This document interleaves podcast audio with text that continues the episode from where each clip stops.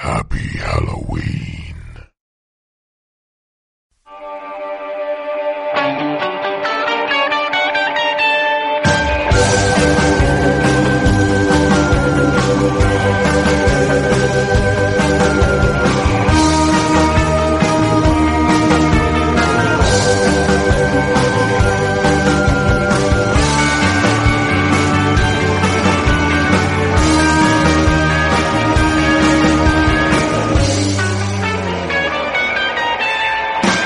Todos y todas, soy Nelson. Hola, yo soy Guillo y ya es Halloween, Nelson. Llegó el 31 de octubre. Halloween, ¿cómo vas? Bien, ya es nuestra fecha, hemos estado súper ocupados, Guillermo, con muchísimas cosas referentes a donde vive el miedo. Muy agradecido con toda la gente que nos ha tomado en cuenta. Y pues bueno, esta es nuestra fecha, ¿no? Es nuestro, nuestro día de como Jack en Nightmare Before Christmas.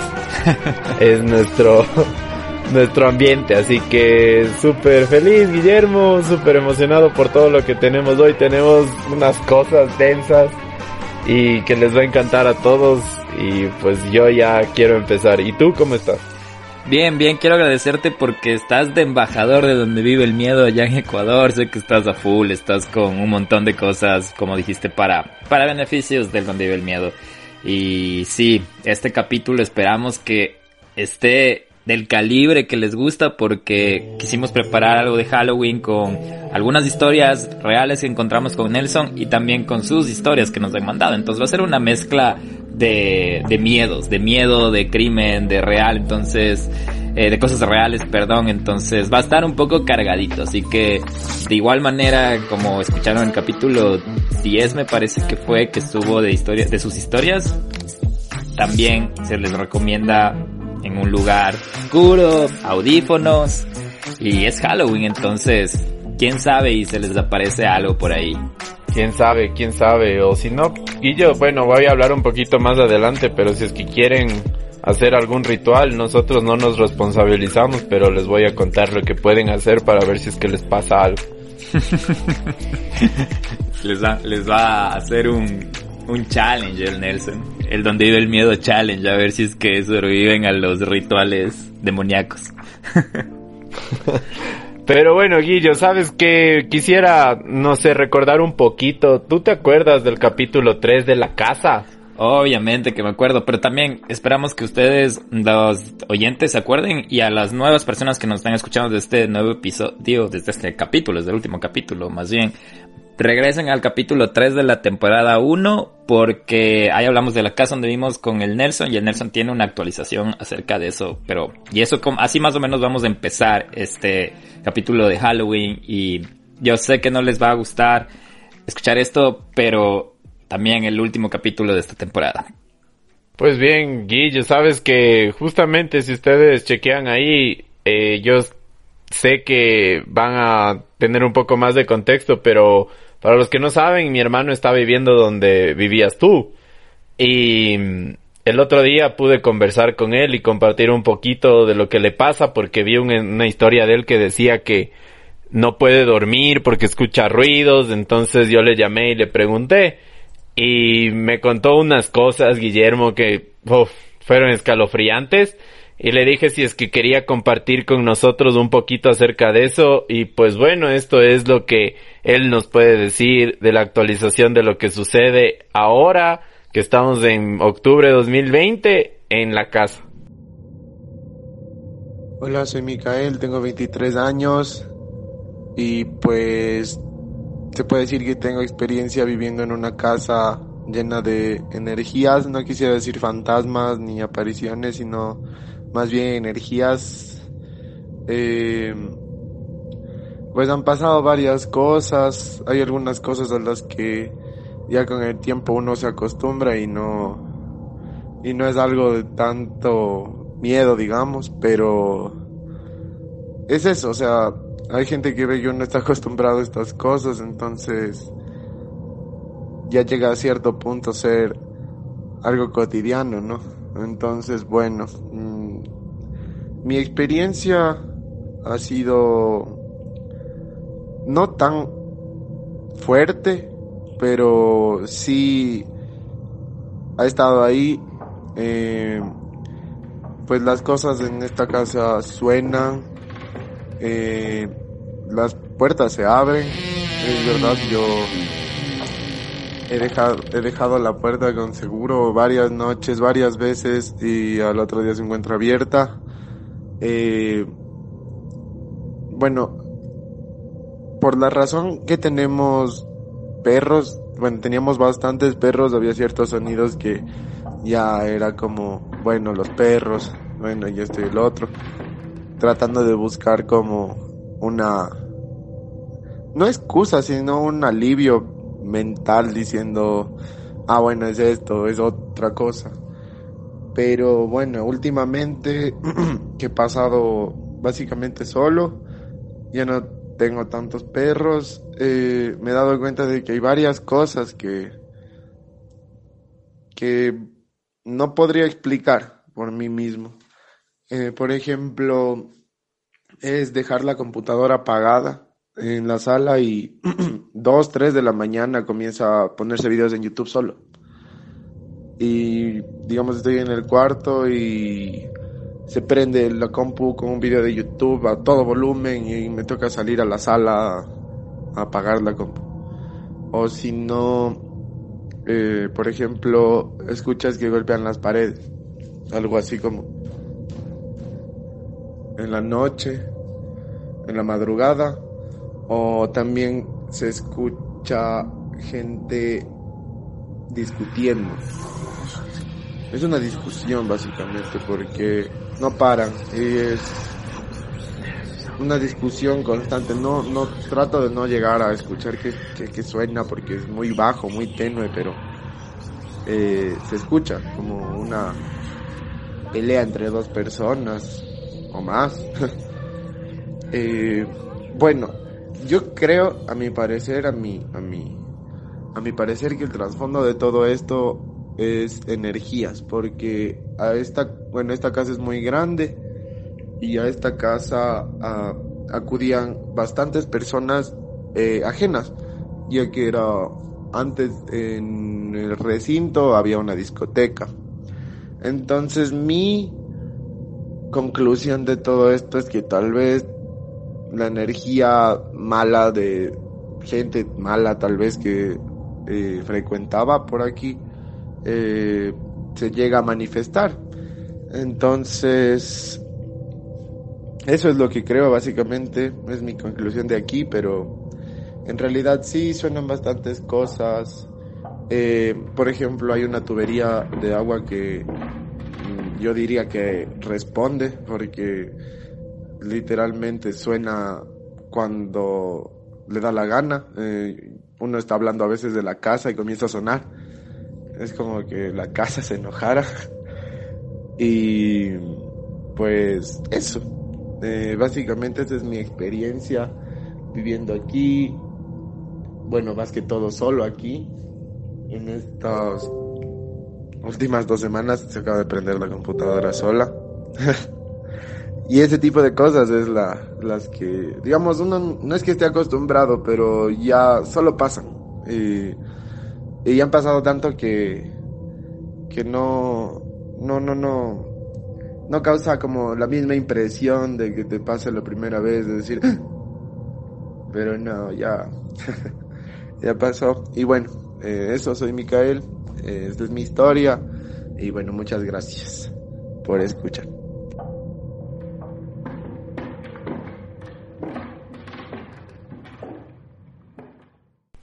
Qué locura, Mike, me acabas de transportar a esas épocas de las que yo vivía en esa casa y se me quedo hasta un poco perplejo de, de, de acordarme todo, de recordar todo lo que dice Micael, ¿no? De, de los golpes en las paredes, de, yo nunca escuché discusiones, pero otras personas que vivían en esa casa decían que escuchaban que la gente discutía y voy a la parte, bueno, la computadora y esas cosas se prendían también conmigo. No ponían videos de YouTube, ya creo que se están actualizando también los fantasmas. Y mm, lo que me, lo que comparto un montón con él es el hecho que he mencionado anteriormente, es que te acostumbras, ¿no? Te acostumbras a, a vivir con eso es como ahora que estamos en una norm normalidad tratando de acostumbrarnos a vivir con el COVID, cuando ya vives tanto tiempo con presencias, energías o como las querramos llamar, llegas a acostumbrar, ya no tienes ni miedo, sino es como que dices, ah, ok, pasa. Y no sé, me, me transportó a mí, Nelson. Qué, qué chévere que, que el Mike nos haya compartido este audio y qué mejor manera de empezar recordando uno de nuestros primeros episodios de donde vive el miedo. Y de hecho, verás, después de que eh, me mandaste, escuchamos este audio, me puse a escuchar nuevamente nuestro tercer capítulo y qué diferencia, hasta en la parte de la grabación y todo. Se ha, visto una evolución de donde vive el miedo y hasta cómo el audio y todo ha mejorado. Entonces creo que ha sido un camino que nos ha comprometido con ustedes a seguir mejorando y ahí están ustedes escuchándonos. Entonces solo quiero aprovechar el chance para decirles gracias por seguir y gracias por llegar a este 14 avo capítulo de la segunda temporada y 24 en total. Antes de ponerme emocional, Nelson. Sabes que sí, qué denso lo que cuenta. Yo te soy sincero, mi hermano siempre me ha contado historias de miedo y todo, pero él no ha sido tan perceptivo como, como tú. Y a que ahora le estén pasando estas cosas es, es, es raro, cacha, porque no, no sé, él nunca ha sido de contarme cosas de fantasmas ni eso. De hecho, él es súper sabio, es menor que yo y, pero bueno, o sea, no sé, no sé cómo explicar lo que le está pasando. Yo le dije como que ponga palo santo o algo así, ¿no? lo que él crea que sea bueno para esas cosas. ¿Sabes qué estaba, estaba leyendo eso del palo santo y eso de, mm, justo había un, estaba escuchando en otro podcast acerca de las tradiciones de Halloween y esas cosas y mucha gente hasta acá cree en eso del, de limpiar la casa sahumando con palo santo. Me dijeron algo súper particular que me llamó la atención. Y mamá hacía eso mucho en la casa. Y yo creo que ella sabía de este ritual, pero nunca nos dijo. Porque mi mamá siempre decía que tienen que estar abiertas las puertas y las ventanas. Pero obviamente yo nos decía que era para que no entre nada, para que salga todo el humo y no se quede la casa llena de humo y asfixiándote por poco. Pero estaba escuchando este, este podcast que te digo y ahí decían que este ritual se debe hacer con ventanas y puertas abiertas porque normalmente a las energías o a los espíritus que están ahí no les gusta esta limpieza y tratan de escapar de las áreas. Porque hay energías, un montón de energías percibibles, otras que no percibimos. Entonces dicen que es mejor abrir puertas y ventanas para que ellos puedan escapar con el aire, con el humo. Porque si es que no está, no está abierta puertas y ventanas, se empiezan como a revolotear y más bien se enojan más porque no, es como que se asfixian de ese humo. Y me pareció interesante y, perdón que te haya interrumpido, no sé qué vas a decir, pero quería acotar eso del, del, de Saumar y el, el palo santo y todo, pero tu hermano es cierto, tú y yo, tú y tú y yo, tú y tu hermano no eran muy perceptivos, pero mira ahora el Micael. Sí, yo más bien eh, yo puedo contar algo de él que a mí me daba miedo porque cuando vivíamos juntos en otra casa, no ahí mismo, él es sonámbulo y se levantaba solo a hacer las cosas y una noche yo escuchaba que, o sea, tenía una conversación con alguien y yo me levanté a ver y lo vi hablando, o sea, eh, literal parado como que a la pared hablando con alguien. Y obviamente la conversación no tenía un ápice ni nada de sentido, o sea, no decía nada. Era como que mezclaba las palabras y todo, pero él estaba hablando con la pared y porque él se despierta y empieza a caminar o hace esas cosas porque es sonámbulo, ¿no? Pero de ahí a partir de eso que le estén pasando estas cosas, no, no sé. Me imagino que quizás él está durmiendo y se levanta y, y no se escucha cosas, debe ser súper denso. Bueno, le mandamos muchas fuerzas con todo, así que, que ya saben, no sé si ustedes se arriesguen ya haya la chance algún día de con todos poder ir a visitar esa casa. Y pues bueno, no sé, esa es la historia que les quería contar acerca de mi hermano. Sí, saludos Mike, Micael y fuerzas ahí, eres valiente, estando ahí viviendo con tu sonambulismo y con las energías de esa casa. Y Nelson, parte de este capítulo es como que vamos a ir mezclando las historias de que, que, nos han mandado, audios o escritas, y también con historias que Nelson y yo encontramos que parecerían de ficción, pero no, son reales. Y hablando de casas, quiero contarles una de esas primeras historias que pasó en los Estados Unidos hace un par de años y fue hasta noticia porque involucra una demanda, pero mejor les voy a contar ahora. Las cartas del observador. Una familia de Nueva Jersey demandó a los dueños anteriores de su hogar después de recibir tres inquietantes cartas de alguien que se llamaba a sí mismo el observador, que estaba obsesionado con la casa de estilo colonial de 1905 y con sus nuevos ocupantes. La persona que había escrito las cartas tenía una forma de hablar bastante macabra. Tres días después de la compra, recibieron tres cartas con fecha 4 de junio de 2014 que decían cosas como La casa ha sido objeto de mi familia durante décadas. Me han puesto a cargo de vigilar y esperar su venida. Mi abuelo observaba la casa en la década de 1920 y mi padre la observaba en la década de 1960 y ahora es mi turno. ¿Por qué están aquí? Lo averiguaré. Ahora que la tienen para alardear, pagarán el precio. Mala jugada. No quieres hacer infeliz a la casa 657 Boulevard. Necesitas llenar la casa con la sangre joven que solicité. Una vez que sepa sus nombres, los llamaré y los llevaré conmigo. Le pedí a la familia Woods que me trajera sangre joven. La familia Woods era las anteriores dueños de la casa, entonces esto está en la parte de la, de la demanda y subrayado. Por eso es que los nuevos dueños demandaban a la familia anterior de la casa, porque pensaron que todo esto era un complot, que ellos sabían, obviamente sabían de que este observador también mandaba cartas.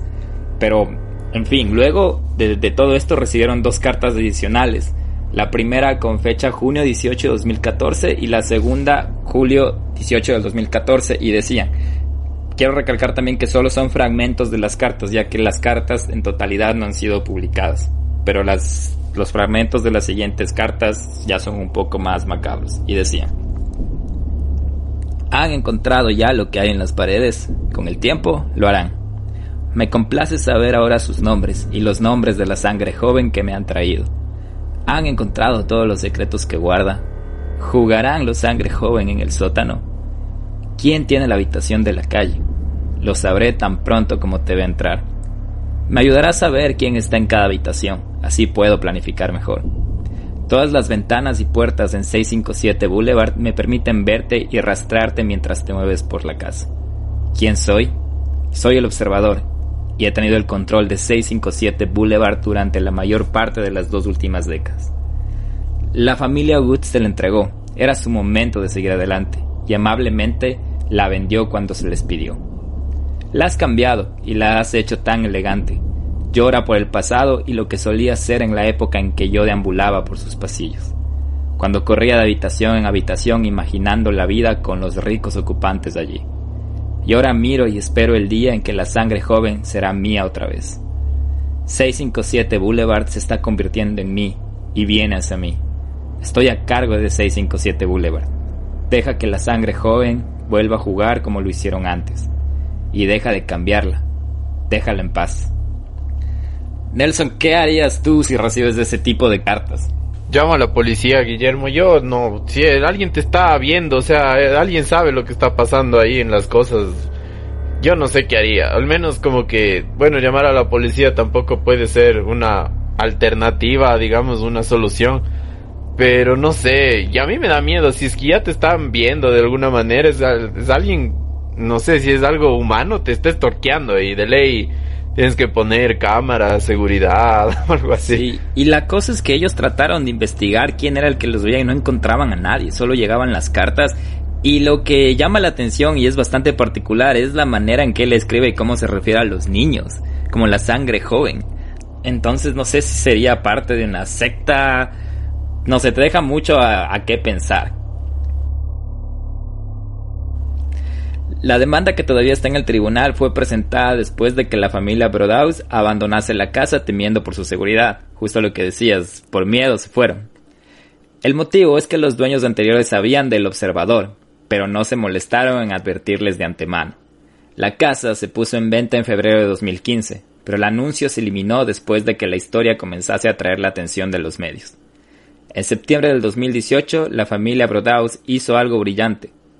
Como nadie quería pagar un millón de dólares por una casa así, solicitaron un permiso a la Junta de Planificación para demoler la casa y reemplazarla con dos nuevas viviendas.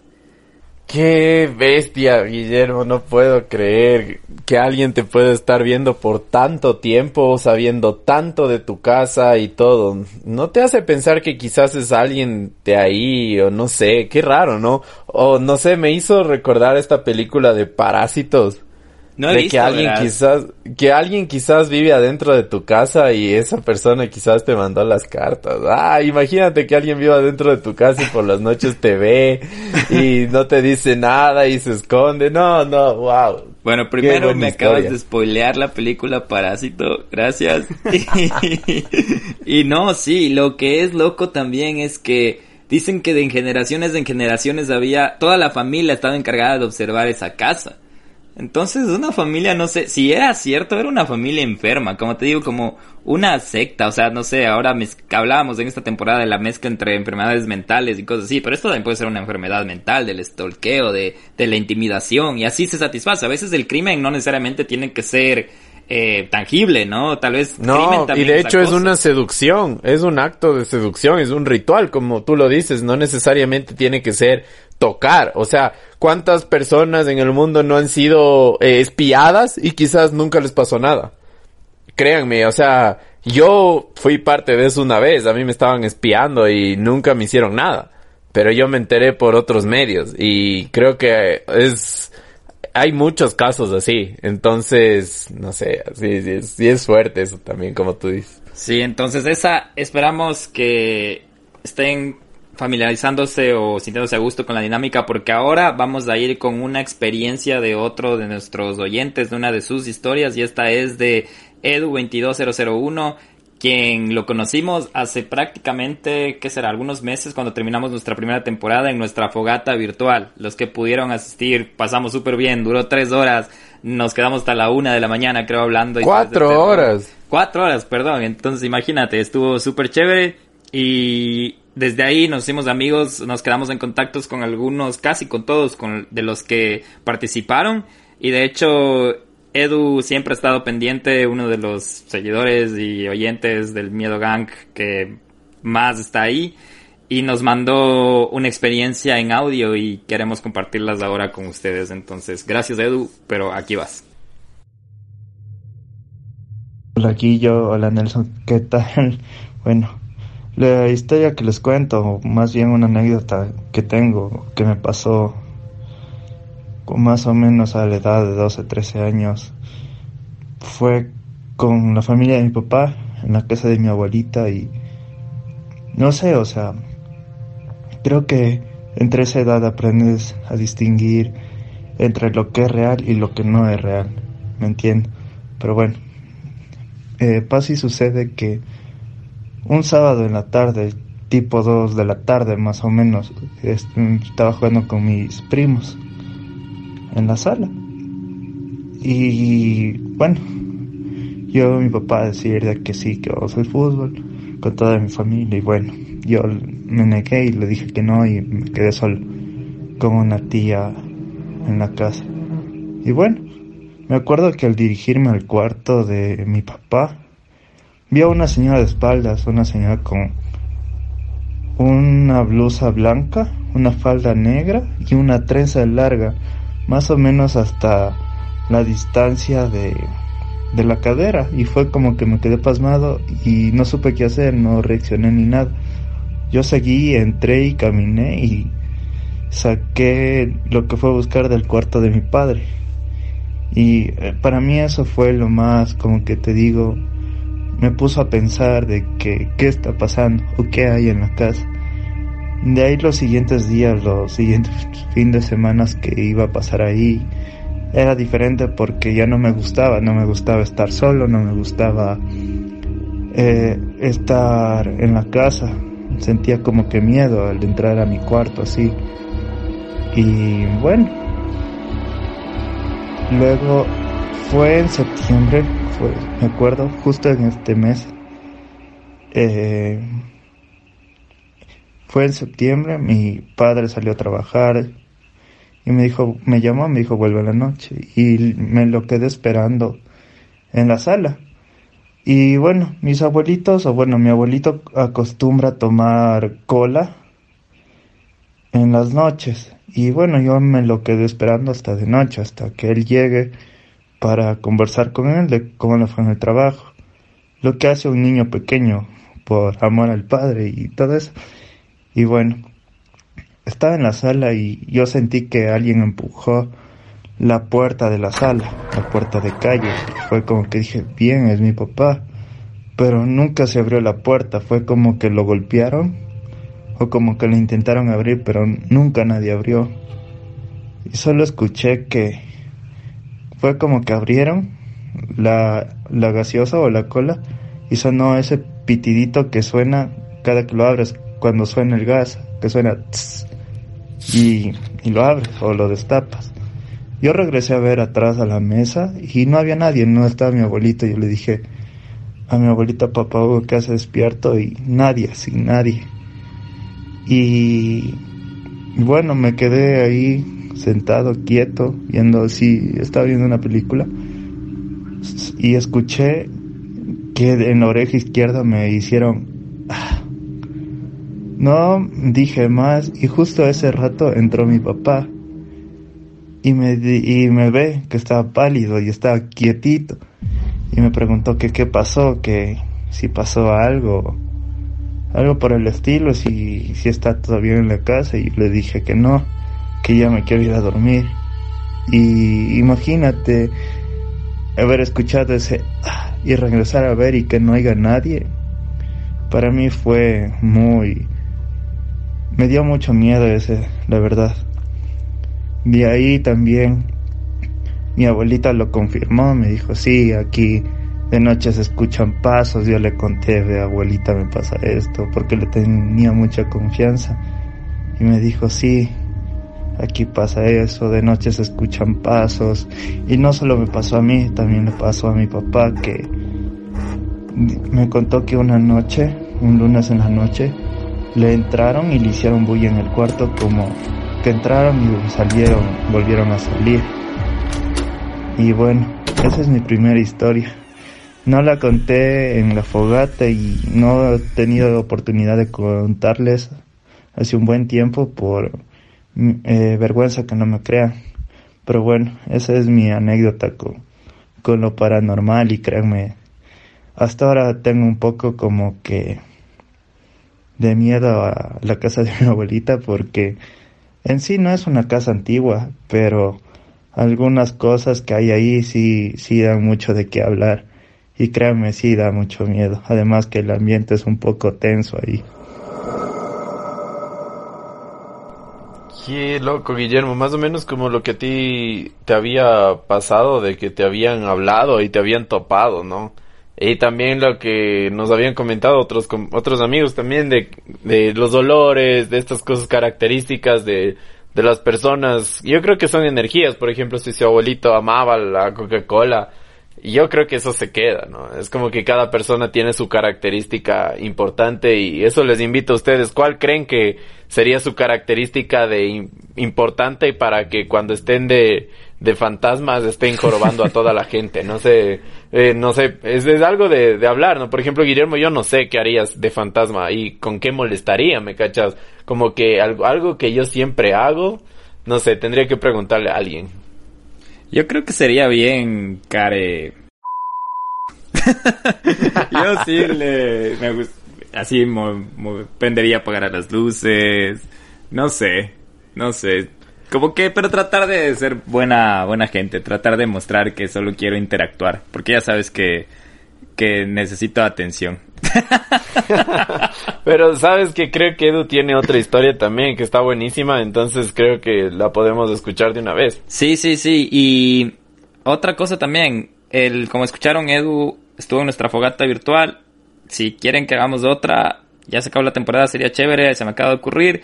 Eh, vamos a pensarlo, igual escríbanos quién estaría adentro de la fogata virtual, porque se pasa chévere, se pasa bacán y podemos tal vez usar ese tiempo de ausencia que no sabemos cuánto va a durar y conocerles, conocernos y ya tendremos más ideas para seguir contactados con ustedes. Pero bueno, sigamos con la siguiente historia de Edu.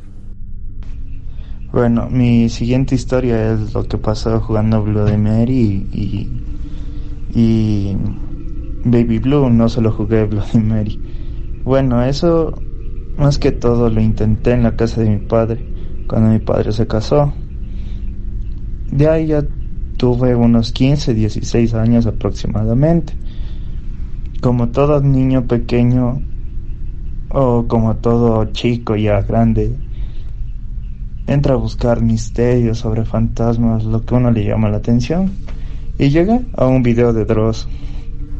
Son las 3 de la mañana y me están viendo aquí ahora porque tras el video de Dross cuenta tres historias de terror 12, mucha gente me pide que juegue Bloody Mary. En el que explicaban sobre eso y bueno, yo decidí intentarlo. Tenía un poco de miedo obviamente, pero lo intenté así con miedo y todo.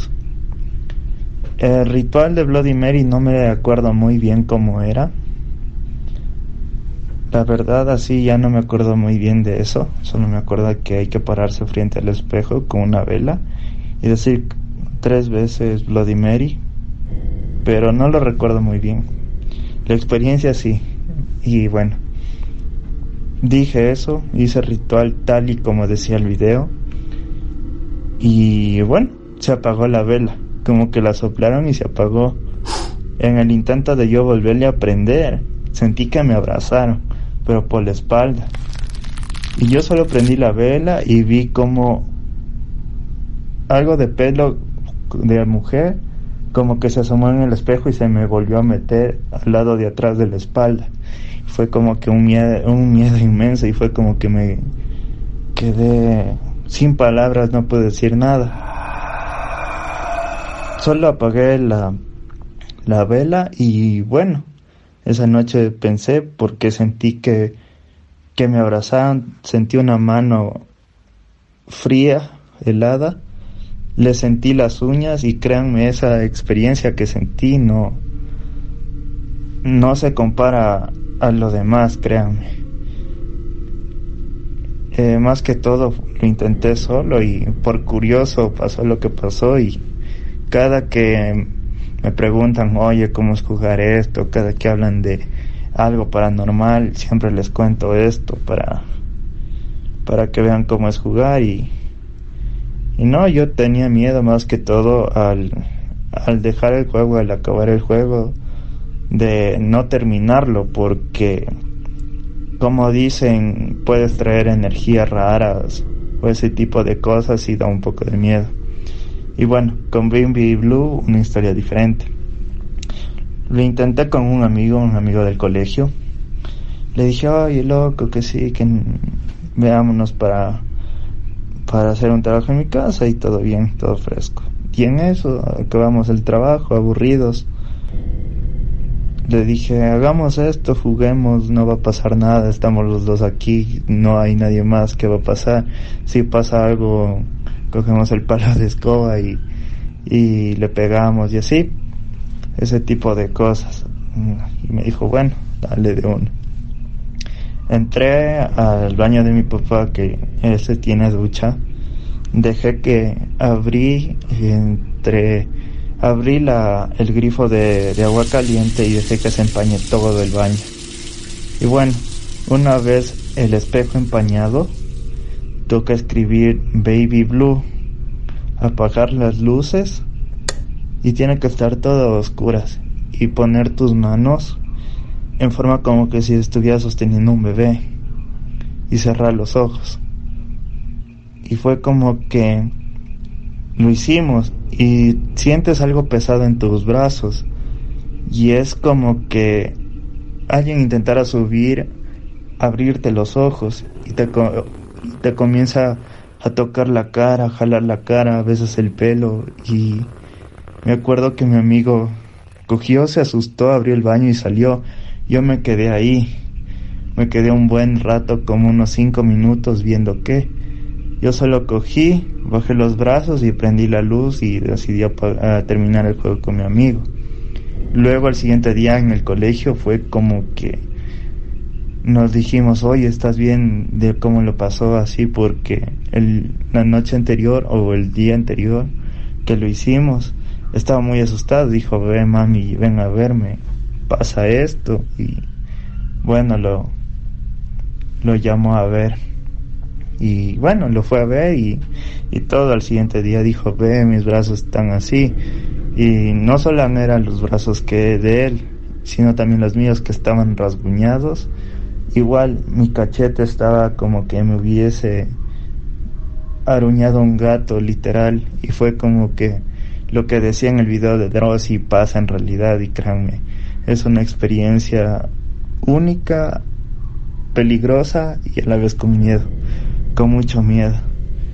Y bueno, lo intentaría otros rituales más y otros juegos más, pero ya con, con todas las medidas de precaución que toca tomar y créanme, es una experiencia que no se olvida nunca. Y cada que entro al baño de mi papá me acuerdo de eso y es como que ver al espejo me da un poquito de miedo y, y eso es súper, súper denso, les cuento. Algo más que quería acotar en en la historia principal eh, de lo que me pasó cuando era pequeño. Eh, también no solo mi abuelita confirmó de que hacían bulla de noche, igual mi papá, sino también un tío mío que cuando murió mi bisabuela, unos dos meses después, le habían literalmente jalado de las piernas, de los pies, como usualmente dicen, duérmete o el cuco te jala de los pies, y literalmente le habían jalado y le habían levantado. Y él dice que también le respiraron en la nuca un aire bien frío y que se le sentaron al lado. Y también algo más que quería contar fue que en la cama de mi abuelita yo por alguna razón me puse boca abajo y solo sentí que se hundió la cama y me tocaron el brazo. Yo ese rato pensé que era mi abuelita o mi papá que me quería decir algo. Me di la vuelta y no había nadie. Y, le dije a mi prima que estaba ese rato ahí y me dijo, yo también sentí eso alguna vez y regresé a ver y no había nadie. Entonces, esas son mis experiencias paranormales. Y bueno, espero me crean, espero les haya gustado lo que les cuento y, y eso muchachos.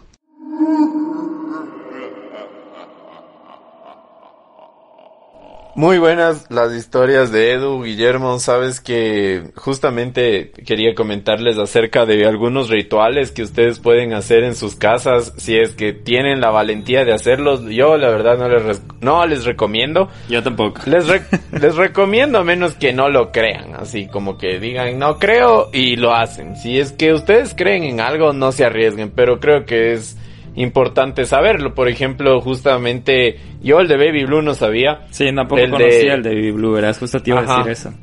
El de mm, Bloody Mary sí. Y les puedo decir cómo hacerlo correctamente para que se les aparezca algo, pero si es que después les pasa algo de ahí que se daña a su psiquis, no me hago responsable, lo estoy diciendo desde ahora. Pero deberías hacerlo también para comprobar que lo que nos vas a explicar es cierto. Yo creo que que deberías hacerlo después de... Yo creo que lo podríamos hacer cuando nos... No, lo podrías hacer, no lo podríamos hacer. Yo creo que lo podrías hacer. No, porque yo sí creo que me... Sí, yo sí creo que me vaya a pasar algo, así que lo siento, no lo voy a hacer. Pero bueno, Bloody Mary tiene una historia desde más o menos de la época de la colonia, eh, desde hace varios años, desde el siglo XVI más o menos, y cuenta la historia de una chica que le encantaba verse en el espejo y peinarse. Entonces, siempre eh, este ritual es uno de los rituales más famosos del Halloween. Y bueno, ahora tenemos varios distractores, ¿no? Como el internet, el Facebook, las redes sociales. Pero en esas épocas, quizás lo único que tenían como para distraerse era eh, los eventos sociales, eh, los espejos, las fiestas. Y mm, uno de ellos es este ritual de Bloody Mary que lo tienes que hacer frente de un espejo. El ritual consiste en prender una vela, apagar la luz, peinarte 100 veces y decir Bloody Mary tres veces, rememorando todo lo que hacía de ritual Bloody Mary, porque tenía una obsesión con el espejo. Entonces indica que una vez que tú haces eso y apagas la vela, Bloody Mary va a salir y te va a ver. Y de ahí parten un millón de historias, ¿no?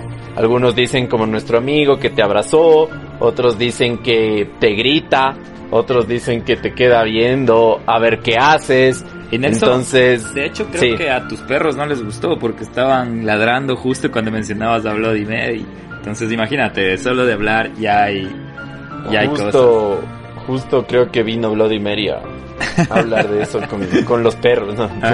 Pero, ajá, sí, esa es una de las historias. La otra de, de las historias que son súper conocidas también es la de Charlie Charlie, que si es que quieren lo pueden hacer. El Charlie Charlie es mucho más sencillo, consiste en poner, en poner dos lápices en forma de cruz en un papel. Eh, tienes que poner dos veces no y dos veces sí. Eh, primero no, sí, después sí, no, o como tú quieras. Y el objetivo es preguntarle al primero si es que Charlie Charlie está ahí. Y si es que los lápices se mueven es porque sí está. Entonces después tú le puedes preguntar todo lo que quieras acerca de tu futuro y todo. Pero eso sí, si es que ustedes no están seguros de lo que van a hacer, eh, no lo hagan porque dicen que Charlie Charlie es un espíritu eh, que tiene bastantes historias trágicas y que es un ser demoníaco que se puede quedar en tu casa o en donde tú estés. Así que a raíz de, este Charlie Charlie Challenge eh, que sur- surgió en el 2008, existieron bastantes asesinatos, especialmente en Latinoamérica y en México. Y bueno, ahora está prohibido en bastantísimos países, ¿no? Y bueno, ese es otro de los rituales. Y también como otra historia un poquito más ecuatoriana, les quería hablar también del chusalongo. Que el chusalongo, cuando ustedes se van a, en las montañas, cuando desean eh, acampar ahí, habrán escuchado que siempre cuentan esta historia, pero para los que no saben y para los que tienen confusión, el chusalongo rememora a un niño que es seductor y malvado y es uno de los indigentes del, del monte. Usualmente lo que hace el chusalongo es buscar a las chicas y seducirlas para tener relaciones con ellas. Dicen que el chusalongo es- lo asemejan con el duende. Eso te iba Pero a no es así.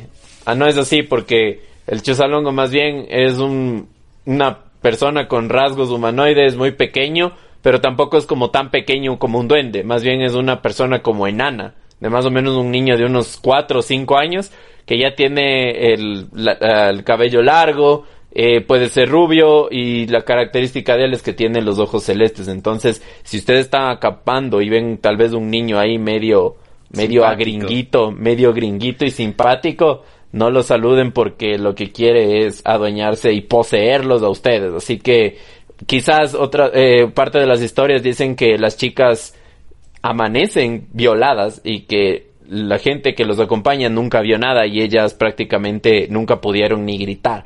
Así que cuando tú lo ves al chusalongo te quedas completamente callado.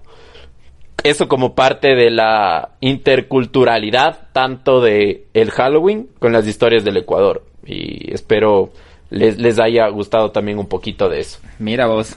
Edu, gracias, gracias por, gracias por compartirnos tu historia. Mira lo que nos hiciste hablar y todo. Te mandamos un abrazo y a ustedes si van a jugar esos juegos eh, rituales, háganlo bajo su propio riesgo. Bueno, para continuar tenemos otra historia que esta nos enviaron por texto y Nelson nos vas a ayudar leyéndola y es de Carlos Romero que está como Instagram en Instagram como Carlos Romero 55 y es una historia que nos viene desde Guayaquil Nelson. Entonces creo que es la primera que tenemos desde Guayaquil así que saludos a Guayaquil y qué chévere que sean parte de este capítulo de Halloween. Y te soy sincero, Guillermo, yo no la he leído.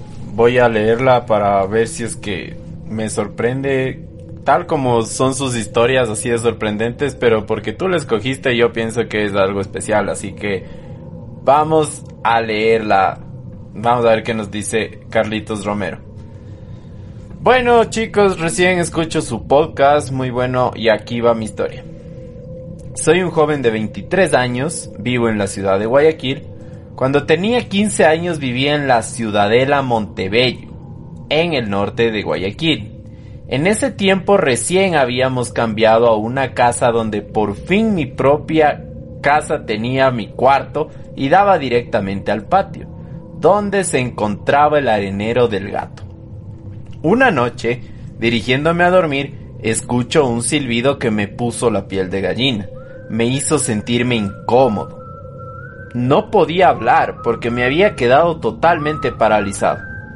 Después de unos segundos volví a escuchar ese silbido, pero esta vez estaba más cerca. Me levanté poco a poco a ver qué pasaba y noté que el silbido venía del patio, pero en ese lugar no había nada. Volví a escuchar el silbido esta vez más cerca y vi una luz roja que se plasmaba en la pared. Me dio un miedo fatal. No sabía qué hacer. En esa casa todos estaban dormidos. Me envolví en la colcha de la cama y me tapé los oídos. Me puse a rezar varias veces hasta que el sonido desapareció. Y pude dormir con agitación, pero alcancé a dormir un poco. Al día siguiente nos enteramos que a unas casas habían matado a un señor de una manera muy extraña. Muchos dicen que era un ritual pagano, pero ni idea.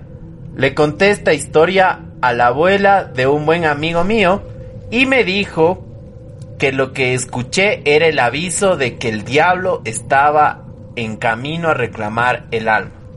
La historia es 100% real. Incluso el caso de la muerte salió en las noticias.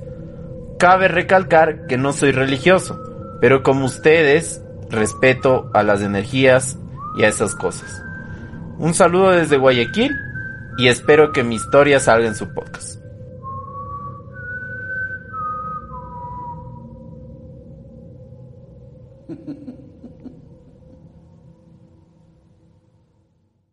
Pues aquí está Carlitos, tu historia. Guillermo, esto del silbido, no sé si te ha pasado a ti. Sabes que hay muchas historias de más que silbido y eso pasaba también, volviendo nuevamente a la casa, de que escuchaban que llamaba a alguien. Por ejemplo, tú y yo estamos en la misma casa y tú estás en el segundo piso y yo te escucho que me llamas al lado mío y me dices, Guillermo, ven acá a la, a la sala. Y yo voy y no hay nadie. Y después te digo, Nelson, me llamaste y dices, no, pero con tu voz y todo. Y mm, algo de eso me pasó a mí, ahora me acabo de acordar, cuando vivía en Quito, no en la casa famosa de la que hemos contado la historia esa, estaba en la última casa que estaba rentando y allá vivía con mi novia en ese tiempo. Y me acuerdo que era una noche, más o menos a las 10 de la noche, yo me estaba lavando los dientes y estaba la puerta cerrada. Me estaba lavando los dientes y escucho que desde la puerta mi novia me dice, ¿ya puedo entrar a lavarme la boca? Y yo le respondo y le digo, no, no, espérame, ya acabo. O no, le dije, no, sí, sí, entra, entra. Y no entraba y seguía lavándome la boca y abro la puerta y no había nadie. Después de eso yo fui al cuarto y ella estaba dormida. Yo pensé que me estaba molestando. Yo pensé que, le, que me estaba haciendo una broma o algo y yo le desperté. Y ella estaba súper dormida. Me dice, ¿qué pasa? Le dije, ¿no te levantaste y me dijiste que, que si podías lavarte la boca. Me dijo, no. Le dije, ¿seguro no me estás molestando? Y me dijo, no. Y ella también se levantó y se asustó y me dijo, ¿por qué? Le dije, porque era tu voz. Que me dijo, puedo entrar a lavarme la boca. Y me acabé de, me acabé de acordar de eso porque es loco. Y voy de nuevo a la parte lógica porque me gusta jugar con esto, pero a veces está difícil encontrar lógica a esas cosas, pero la mente es poderosa también. Quizá yo en ese momento, no sé, quería escucharla y la escuché, pero no sé, no sé, no sé. Estas historias siempre nos dejan más dudas que respuestas, creo yo. Y esto de los silbidos que se te van acercando, que se te van acercando, ah. Oye, ¿vos te acuerdas? Creo que vos te acuerdas más que yo porque yo creo que borré esto de mi mente, que estábamos en un concierto de algo y se nos acercaron, se nos acercaron unos tipos Y... Sabes que sí, justo ahorita me acordé y si es que quieres lo contamos. Yo te cuento como me recuerdo y Sí, sí, no sé cuenta si- como, si tú, como tú recuerdas. Me acuerdo que nos fuimos, bueno, teníamos como entre 15, bueno, tú 14 años, éramos jovencitos, ¿no? Creo que Teníamos- 15 o 16, era, éramos un poquito más grandes, porque Ya. 14 todavía no iba con- no iba a conciertos, creo. Ya, creo que era Ya. 15 16 por ahí. Ajá, justo fue esas épocas del, del Quito Fest y esas cosas. Entonces, había una fiesta, a mí me gustaba bastante la música punk en esa época. Y también el rock. Entonces, a Guillermo también le gustaba la música y le dije para irnos a un concierto. En ese concierto, que la verdad eh, no recuerdo dónde era exactamente. Era en un colegio. Ah, sí, pero era por... Era en la por- Salesiana, era en la, en la, era en la, en La la universidad. universidad, Salesiana. Sí. Sí, sí, sí. Sí, sí, sí, sí, sí, sí. Era en la Universidad Salesiana. Recuerdo que, bueno, habían bandas de todo de la escena, ¿no? No solo de punk, sino también había de, de heavy metal, había de death metal, había de Gótico. black metal, gótico. Y bueno, ya los de black metal, ustedes si no los identifican, les, les invito a que los busquen. Son, eh, tienen una cultura muy apegada al paganismo y también a los rituales satánicos. No todos, no, no todos. No, que- no que- todos, no, sí. Ajá, son súper blasfemos y odian a Dios. Y eso, eso sí, creo que todos, ¿no? Entiendo. Pero...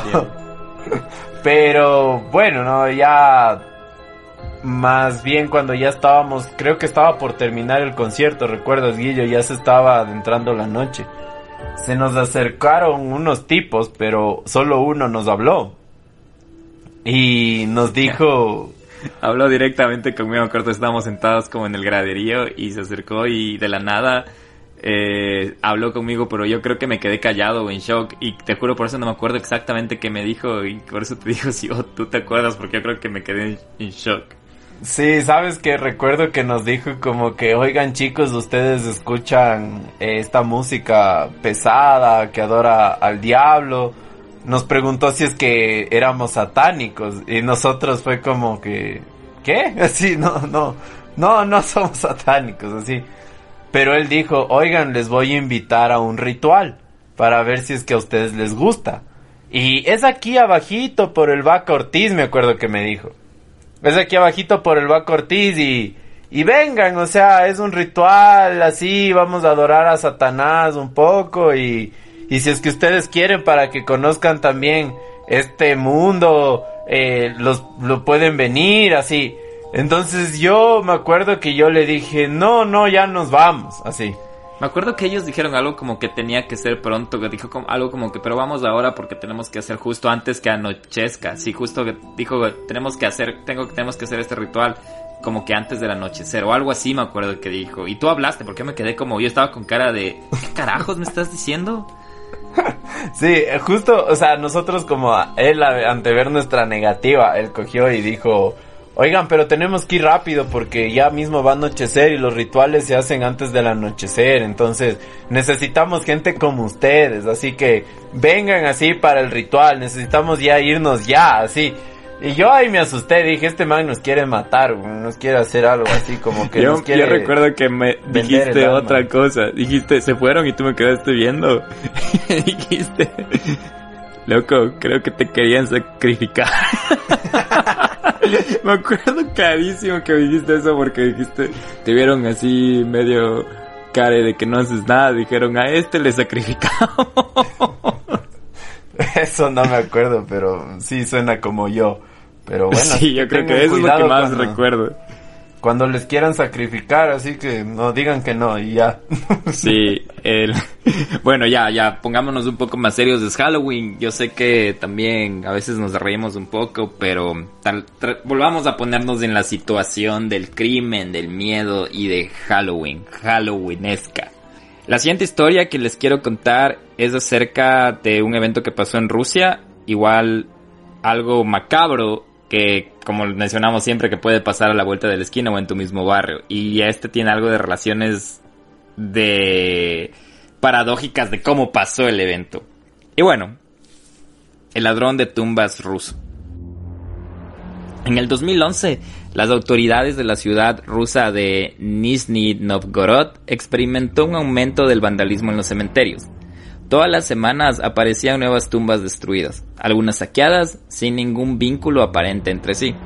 Las autoridades contactaron a una eminencia, el profesor Anatoly Moskvin, doctor en estudios celtas y especialista en cementerios locales, para que los ayudase a desentrañar el misterio. Pero cuando un día la policía lo visitó en su casa quedó estupefacta. El experto era en realidad el perpetrador de un macabro juego. En su casa encontraron los cuerpos modificados de 26 niñas que el profesor había vestido como muñecas y con las cuales conversaba diariamente como si estuviesen vivas. Las autoridades estimaron que sería responsable del saqueo de unas 150 tumbas, de las que encontró trozos y placas en su domicilio. También hallaron allí instrucciones para confeccionar las muñecas, mapas de los cementerios de la región y fotografías y videos de las tumbas abiertas y cuerpos desenterrados. En los tribunales, Moskvin argumentó que sentía mucha pena por los niños muertos y creía que podían ser devueltos a la vida mediante la ciencia y la magia negra. El profesor explicó que ponía sus cuerpos dentro del de muñecas para darles una apariencia más atractiva que sus debilitados cuerpos cuando consiguiese el modo de retornarlos a la vida. Además sostuvo que siempre quiso tener hijos y no pudo. Negó cualquier atracción sexual por las muñecas y por el contrario explicó que las trataba como sus hijas. Les cantaba canciones, miraba con ellas dibujos animados y hasta les festejaba los cumpleaños, como cualquier niña haría con su muñeca. Ante la corte, Mosfin admitió haber secuestrado 44 cuerpos de niñas de entre 3 y 12 años. Los médicos forenses le diagnosticaron esquizofrenia, por lo que la justicia lo declaró inimputable y lo envió a una clínica psiquiátrica. Sin embargo, antes de que terminara el juicio, dejó un mensaje escalofriante para los padres de sus víctimas. Ustedes abandonaron a sus niñas en el frío, yo las llevé a mi casa y les di cobijo. Ahora el fantasma regresa para esos padres, porque los psiquiatras que lo tratan han recomendado a la justicia que lo dejen salir del hospital en el que está y que continúe su tratamiento en su domicilio. Sí, el mismo lugar donde tuvo su casa de muñecas del terror. Uno de los padres citó lo siguiente. Esta criatura llevó miedo, terror y pánico a mi vida. Todavía no puedo creer la enferma perversidad de este tipo que vivió durante nueve años con mi hija momificada en su habitación. Yo la tuve durante diez años y él la tuvo nueve años, dijo Natalia Chardinomova. Ella era la madre de Olga, una de las niñas que Mosvin tuvo sin que Natalia se percatara de que el cuerpo de su hija ya no estaba en su tumba. Continuó diciendo, no puedo creer que vaya a tener libertad para ir donde quiera. Él dijo en la corte que volvería a sus chicas si alguna vez era liberado. Ni mi familia ni las familias del resto de sus víctimas va a poder dormir tranquila si es liberado. Ese hombre merece cadena perpetua y un estricto control médico sin libertad de movimiento, insistió. Qué loco, Guillermo. Acabo de ver las fotos de lo que estás exponiendo y en verdad no sé cómo, cómo determinarlo. Yo le soy sincero, esto es algo nuevo para mí también porque yo he visto, digamos, asesinos y he investigado mucho acerca de seriales y, todo eso, ¿no? Pero alguien que tenga esta parafilia de la de la muerte, de, de desenterrar cuerpos y momificarlos y convertirlos en muñecos, discúlpame, esto es otra cosa, o sea, esto ya es es una, una enfermedad.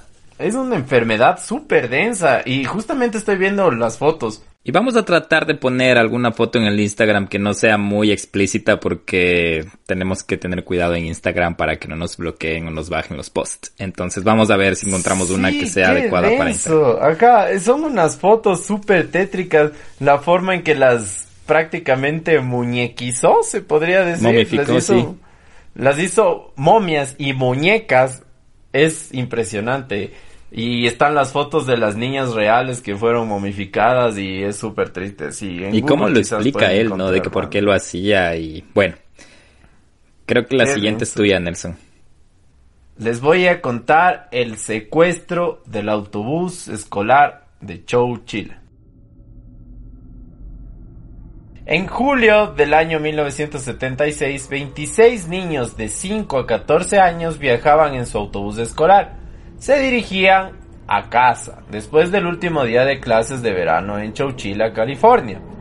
Había un ambiente festivo hasta que una furgoneta aparentemente averiada bloqueó la carretera. Y hombres enmascarados con armas de fuego irrumpieron por la puerta principal del autobús. Los niños y su conductor pronto fueron llevados a un par de camionetas y fueron conducidos durante 11 horas bajo un sofocante calor, deteniéndose finalmente en una carretera cerca de Live More a unos 160 kilómetros al norte de Chowchilla, en California. La situación se volvió más extraña y aterradora. En el 2015, la CNN habló con varias de las víctimas del secuestro. Los secuestradores preguntaron a cada niño su nombre, edad, dirección y número de teléfono. También tomaron una prenda de vestir o una pertenencia de cada uno de ellos. Pero los hombres armados nunca explicaron por qué las estaban secuestrando. Linda, que fue una de las personas a las que habían secuestrado, dijo lo siguiente. Solo recuerdo que alguna vez nos dijeron que nos calláramos y que estuviéramos tranquilos. Con solo algunas luces de construcción iluminando la oscura cantera, los secuestradores ordenaron a los niños y al conductor del autobús que entraran en lo que parecía una tumba enorme una camioneta oculta bajo la tierra. Linda también dice, estaba enterrado en la tierra, era como una tumba, era como un ataúd, como un ataúd gigante para todos nosotros. Cada rehén tenía que descender por una escalera hacia la parte trasera del vehículo. La comida era escasa y no había ventilación. Después de 16 horas, el único adulto presente, el conductor Edward Ray, y algunos de los niños mayores idearon un plan. Apilaron los colchones tan alto como podían y cavaron a través de una placa de metal en el techo de la camioneta. Los secuestradores que estaban durmiendo durante la fuga no fueron difíciles de perseguir por la policía. Uno de ellos era el hijo del dueño de la cantera, los tres hombres provenían de familias ricas por lo que su motivo para cometer el crimen era un rescate de 5 millones de dólares que nunca lograron exigir, ya que la policía de Chowchilla estaba recibiendo demasiadas llamadas de los padres de los niños y sigue siendo algo desconcertante. Dos de los secuestradores han sido puestos en libertad condicional. La superviviente Jennifer Brown Hyde tenía solo nueve años en 1976. El año pasado le dijo a CNN que la experiencia todavía la atormenta. No es normal que alguien que tiene casi 50 años tenga miedo a la oscuridad, dijo Brown. Hasta hace poco tenía que dormir con una luz encendida y todavía tengo pesadillas crónicas. Guillermo, ¿qué crees que es lo que ellos querían hacer con todos? O sea, una camioneta enterrada debajo, como que fuera un cementerio. ¿Cuál crees que era el objetivo de esto?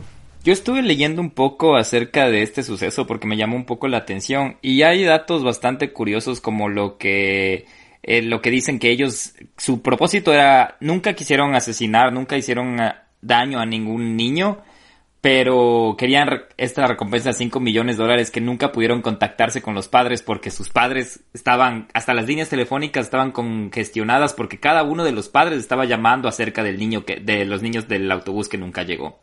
Otra cosa que también leía era que el terror, como describen los, los niños, era, era bastante fuerte porque los tenían en esta, los, y los pasaban de un, del bus, los estaban pasando a este búnker improvisado que enterraron ellos, del, del bus original a este búnker. Y los llamaban uno por uno. Entonces, las, los niños que todavía permanecían en el autobús no sabían qué estaba pasando con los otros niños. Y de hecho, el conductor, Edward Ray, es ahora nombrado como héroe de, de ese campamento, de esa escuela donde él los transportaba, porque él estuvo cada segundo cuidándolos y dándoles esperanza sin saber qué era lo que iba a pasar. Imagínate ser el único adulto ahí y ver niños que salen del autobús, no saber a dónde van. Y cada niño se asustaba más de ver que había menos niños sin saber que solo lo estaban trasladando al búnker. Entonces eso fue súper fuerte también. también leí que eran unos típicos eh, niños adinerados y que estaban aburridos prácticamente. Y, y, por eso dos de ellos salieron de, de, de custodia o están en libertad porque ellos declararon en contra del que fue el, el, la mente maestra de todo este, este plan malévolo contra pobres niños. Y se siente bien leer los testimonios porque es como que eran tan cobardes estos niños de papi que al momento que llegó la policía todos declararon en contra de él. Del que... No, digas, del que planeó todo esto. Entonces, era solo un hecho de que tenían dinero, tenían tierras y solo querían más dinero. Y como hasta el padre trabajaba, creo que mencionaste, el padre trabajaba en estas áreas de construcción, les hizo hasta, usaron hasta la misma maquinaria para acabar esto y meter ahí ese bus viejo donde les tenían como búnker enterrados. Y hay, hay fotografías de esto. Vamos a subirlas en el Instagram seguro para que ustedes también tengan una mejor idea de lo que pasó. Entonces, estas son historias reales que, que como siempre mencionamos, hay terror paranormal, pero creo que el más feo o el más tenebroso es el tangible, que es como este de criminales o gente que solo quiere causar caos. Oye, Guillermo, y en verdad esta historia está excelente, está como para, no sé, un capítulo de misterio sin resolver o algo así, porque qué denso, ¿no? O sea, ¿qué, qué tenía en la cabeza esta gente de hacer ese tipo de cosas? ¿Qué, ¿Cuál era su ingenio, su objetivo? No sé, no, es, es El dinero, 5 millones de dólares. Codicia. Qué denso, qué denso, qué bueno. Pero, eh, no sé, Guillermo, también quería comentarte que tenemos una historia que es densa, densísima. A mí se me hizo... Eh, se me erizó la piel. Yo les recomiendo a los que nos están escuchando que pongan mucha atención a lo que pasa aquí y que escuchen con atención lo que les tiene que decir esta persona que quiere permanecer anónima por todo lo que lo que ha pasado. Yo sé que no es fácil y pues bueno, muchísimas gracias por contarnos esta historia porque en serio es súper densa. Así que, Guillo, ¿qué te parece si damos la pauta para esta siguiente historia y le ponemos el nombre a la historia después así? Sí, suena, suena una excelente idea y es una, solo para agregar algo más, es que cuando la escuché también, quiero decir que es algo que nunca había escuchado antes, una experiencia que no había escuchado antes Así que les dejamos a su discreción, a sus comentarios y ya saben que siempre estamos abiertos a todas sus opiniones y esta es la historia de la persona anónima que nos compartió esto. Hola chicos, ¿cómo están? Eh, les voy a contar una historia que me pasó hace muchos años de forma anónima. Y bueno, eh, yo trabajaba en una empresa de transportes y falleció una persona en un accidente automovilístico, lo cual ese mismo día que la persona fallece yo tuve unas pequeñas cosas raras que pasaban en mi, en mi hogar. Empecé a recibir llamadas en mi celular y dejaban mensajes de voz. Pero lo raro era que las llamadas salían de mi mismo número. O sea, todos los mensajes de voz que yo los quería escuchar me decían el número tal ha dejado el mensaje de voz y era mi mismo número y eran llamadas que no es que hablaban, sino escuchaba ruidos raros. Eso era entre las seis y media de la tarde más o menos. Ahí entre tipo eh, 10 de la noche ya estábamos acostados porque bueno, estaba en mi cuarto, dormíamos eh, mis dos hijos, mi esposo y yo. Eh, diez y media de la noche más o menos tocan la, la puerta de, de mi habitación, o sea, golpearon entonces yo le regresé a mi esposo y le dije, ¿no cerraste la puerta de, la, de la sala? Porque es la puerta de calle. Me dice, sí, sí, la cerré. Le digo, pero alguien golpeó la puerta. Entonces nos quedamos viendo los dos y fue como que otra vez nos golpearon. Eh, él se levantó a abrir y no había nadie. Y la puerta de la sala estaba cerrada, estaba con llave. Entonces procedimos a buscar en los cuartos y no había nadie. Digo, bueno, ya nos fuimos a dormir. Al siguiente día me despierto a las... No, me desperté en la madrugada porque ahí fue cuando sentí algo raro. Mi hijo tenía un añito de edad y dormía conmigo en mi cama con mi esposo y en una cama al lado dormía mi nena que en ese tiempo estaba con cuatro añitos. mi gordo, cuando yo me, le- me levanto la madrugada, porque me levanto es como asustada, como que algo me, me aplastaba el pecho y algo así, entonces me levanto y yo me siento y veo que estoy desnuda de la parte de la cintura para abajo. Estaba literalmente desnuda, me habían sacado la pijama. Mi hijo estaba acostado en la otra cama, pero en la parte inferior, en los pies, y tapado con una cobijita que yo siempre la tenía ahí doblada. Entonces yo ese ratito le, le, le desperté a mi esposo, le digo que, o sea, le digo, ¿qué te pasa? ¿Me hiciste algo? Entonces él me dice, no, estás loca, si yo no te he hecho nada. Dice, tú mismo te has de haber sacado. Pero bueno, bueno, fue una sensación full, full rara. Ya se empezaron a escuchar cosas raras en la casa. Entonces mi mami, eh, ella bendijo la casa, compró, ellos son muy, muy católicos, entonces en este caso ya compró hierbas y todo. Se puso, se puso a bendecir la casa. Y bueno, gracias a eso, no, no, no, ya muchos años no, no había pasado nada en la casa. Últimamente, más o menos hace unos ocho meses atrás, he procedido a sentir lo mismo, pero ahora es, es como que yo, bueno, yo eh, ya me acuesto a dormir y en el sueño yo le veo a la persona, o sea, es una persona que yo la siento, no la veo, porque la siento, estoy en una oscuridad profunda, pero yo siento que esa persona está encima mío. Y yo em- le empujo y le empujo, le digo que no, que no me haga nada, que no me haga daño, pero yo siento que esa persona a mí me, me, me- me penetra, porque yo siento la penetración, pero el rato que yo me despierto, estoy sola en mi cama y no hay nadie en mi habitación. Entonces hace más o menos ocho meses estoy otra vez con eso y ya me fue un poquito como preocupante porque eh, mi gorda, mi hija ahorita está en los 14 años y ella un día se levantó, se levantó asustada y me dice, mami, dice, alguien me topó. Y en la cama de ella no había nadie, porque justo ella estaba durmiendo conmigo. Entonces ella me, se levantó asustada y me dijo, mami, alguien me topó, porque ella había sentido que le habían, o sea, como que le, o sea, tenía ella, la, sintió que le estaban co- cogiendo las piernas, así topándole. Entonces, bueno, yo había conversado con, un amigo, eh, en la cual le comenté, entonces medio me estaba indicando cosas, pero sí, no es que me pasa todos los días, pero sí llegan momentos en que ya me levanto asustada, es porque me pasa eso, de que esta persona, no sé si es que es al- algún espíritu o los sueños que yo estoy teniendo son tan pesados que me hagan sentir eso, la verdad, de- desconozco por qué estoy teniendo este tipo de, de cosas. Y bueno, eso es lo que me ha pasado y bueno, me está pasando ya en la actualidad. Ya, y otra, otra que también, eh, bueno, uh, me está, bueno, me pasó, fue algo, algo que no, no, no sé la verdad qué pasó.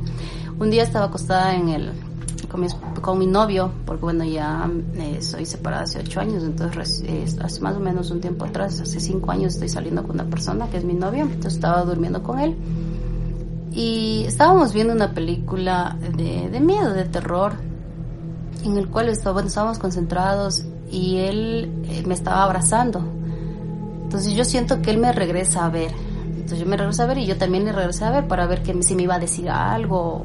Y a lo que yo le regreso a ver a él, tenía los ojos totalmente negros. O sea, literalmente eran negros, negros. Entonces yo lo único que hice fue pegar un grito que él me cogió y me dice, ¿qué te pasa? Que hasta incluso lloré porque fue algo espeluznante. O sea, yo he visto ese tipo de, de, de, ojos así en las películas de terror, donde se meten los demonios y esas cosas. Entonces fue como que vi algo. O sea, literalmente los ojos de él eran negros. Entonces yo a él le dije, le digo, ¿estás con los ojos negros? Entonces él me decía, mírame, es que no tengo nada porque yo ya no le quería ver. Entonces cuando ya medio me tranquilicé, lo regresé a ver y ya no tenía los ojos así, eran los ojos normales. Entonces yo a él le dije que él hace muchos años, cuando había tenido más o menos unos, él unos 16, él ahorita en la actualidad va a cumplir 40 años ahorita en diciembre, cuando él tenía más o menos unos 16 años, ya se había, había estado con un grupo de amigos que normalmente son rockeros y todo eso. Y en ese tiempo lo que él me cuenta es que habían hecho así como un pacto, porque él tiene un tatuaje donde tiene los 3-6, es pequeño el tatuaje, los 3-6, pero entonces el día que él se hace ese tatuaje es ese día que hacen un pacto con un demonio algo así. Pero de ahí él nunca, nunca ha tenido nada de, de, de esas tipo de cosas, de que siente cosas ni nada. Entonces para mí ese día fue sorprendente verle que él, y yo le explicaba y él me decía, estás loca. Tal, él lo que me decía es que tal vez como yo estaba tan concentrado en la película de, terror, de miedo que estábamos viendo, le regresé a ver y fue una mezcla de luces o algo que por eso le vi así, pero fue horrible, o sea, fue horrible haberle visto con los ojos así a él. Y bueno, eso es lo que les puedo les puedo contar de, de mis historias que me han pasado, que han sido un poco raro, a veces sí me asusto, pero otras veces digo, creo que son cosas de sueños o algo así. Pero lo de mi novio sí fue algo real, real que lo viví. Y bueno, eso les puedo contar, espero les haya interesado un poquito mi historia y bueno, gracias.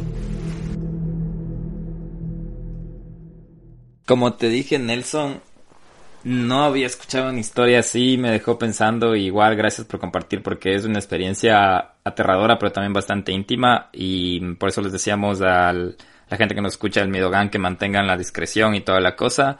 Y ustedes saben que ya se han dado cuenta, está de más decir que este podcast es para adultos, entonces ya saben que hay alertas de material sensible a veces.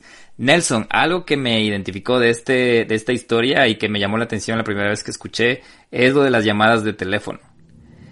Yo hasta hoy, desde que tengo 16 años, hasta hoy empiezo a creer algo que pensé que fue mi mente cuando yo tuve un accidente. No sé si te acuerdas que a mí me, me tuve un accidente en el que me pisó un auto.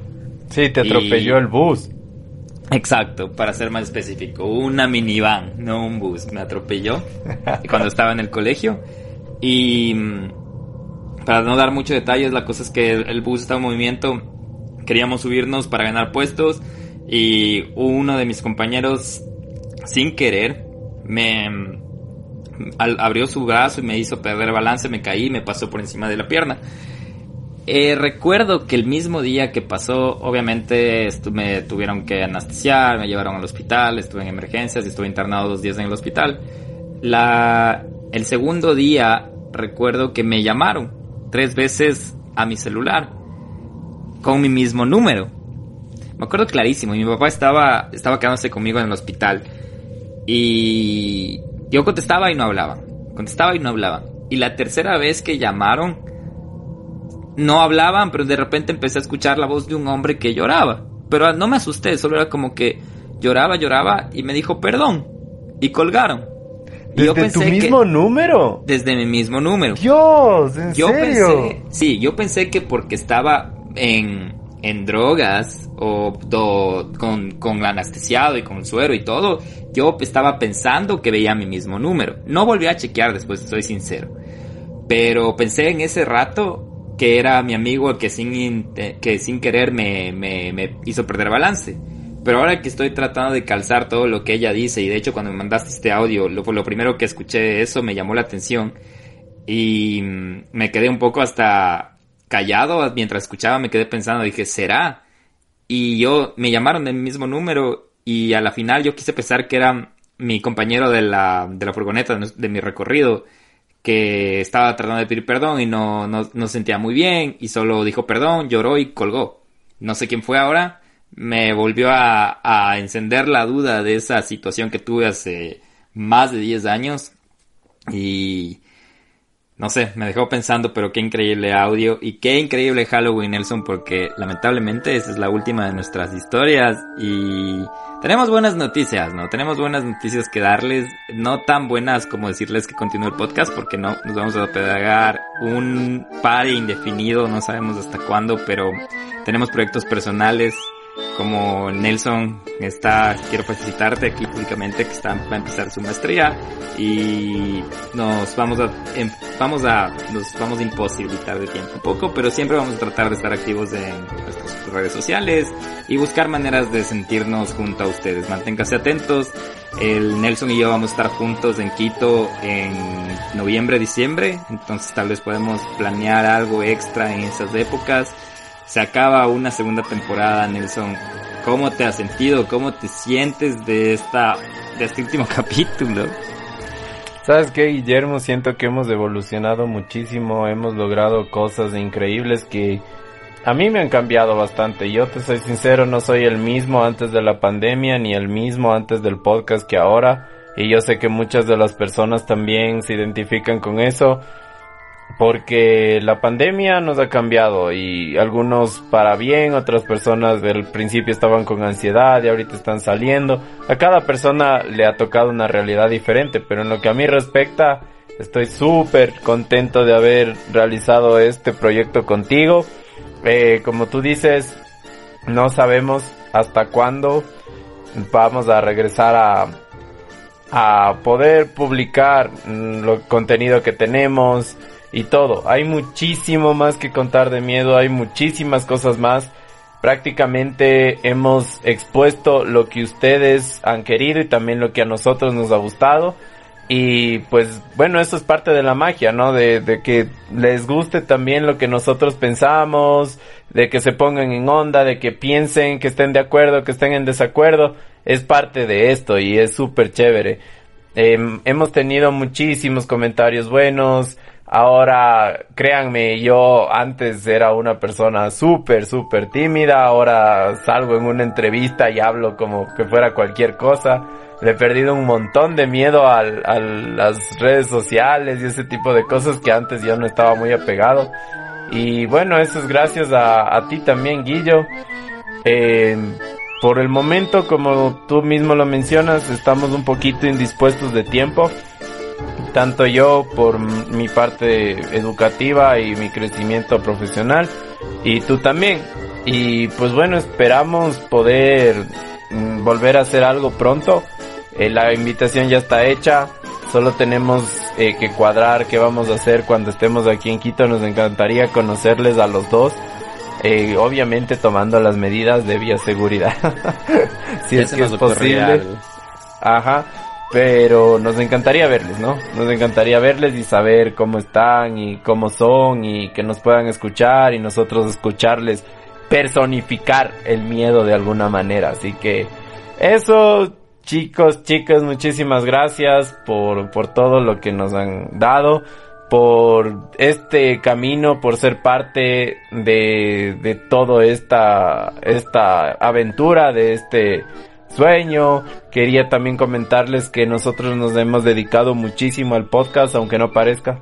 Eso, esperamos nos sigan, recuerden siempre seguirnos en nuestras redes sociales, también personalmente eh, a Guillermo, a mí también, si es que tienen cualquier duda, más allá de que seamos unos interlocutores, somos sus panas digitales, aunque sea por redes sociales y estamos siempre prestos para lo que nos quieran contar y lo que nos quieran decir y lo que quieran compartir. Ya saben que alguien eh, les va a escuchar y en donde viven miedo tienen su voz. Entonces eso también es súper importante. Así que Muchas gracias chicos, muchas gracias por, por todo esto.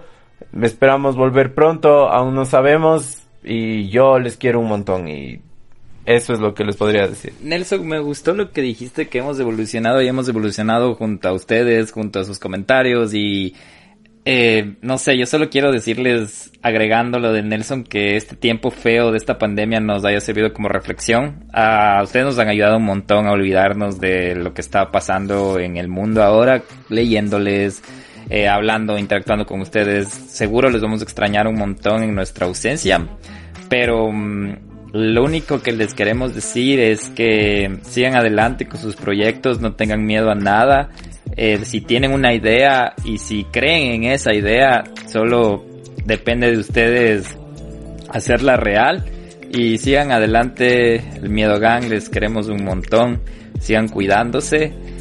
Eh, vamos a tratar de seguir conectados con ustedes. Síganos en Instagram, arroba donde vive el miedo, en Facebook, arroba nivel miedo podcast y también tienen nuestro correo que es donde el miedo podcast, podcast arroba gmail.com. Pueden seguirnos también en nuestras redes sociales personales, como dijo Nelson, somos ahora sus amigos. Eh, Nelson es arroba Nelsound001 y la mía es Guillo Díaz O. Y siéntanse siempre libres de preguntarnos cualquier cosa y ya cuadraremos algo para conocernos, tal vez también coméntenos si les gustaría hacer una fogata virtual 2 con los nuevos miembros del Miedo Gang y tal vez con nuevas historias más macabras. Yo voy a terminar para ya tratar de sacar como una curita esto de que se acaba temporalmente el nivel miedo. Muchísimas gracias a ustedes del motor Tengan un feliz Halloween, sigan disfrutando. Olvídense por hoy del Día del Escudo. Hoy es el miedo y nada más. Les quiero un montón. Bye, un abrazo. Y eso ha sido todo de mi parte por hoy, Nelson. Chao, chao a todos. Un abrazo, sé que nos vamos a ver pronto y que les vaya muy bien. Cuídense mucho y disfruten, que tengan buenos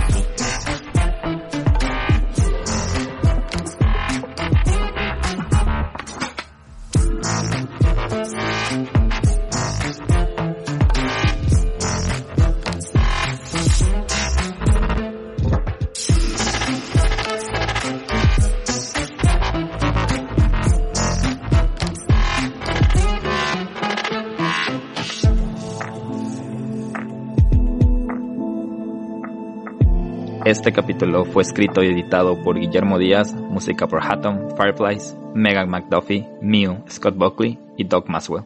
Donde vive el miedo podcast es una creación de Guillermo Díaz y Nelson Ola.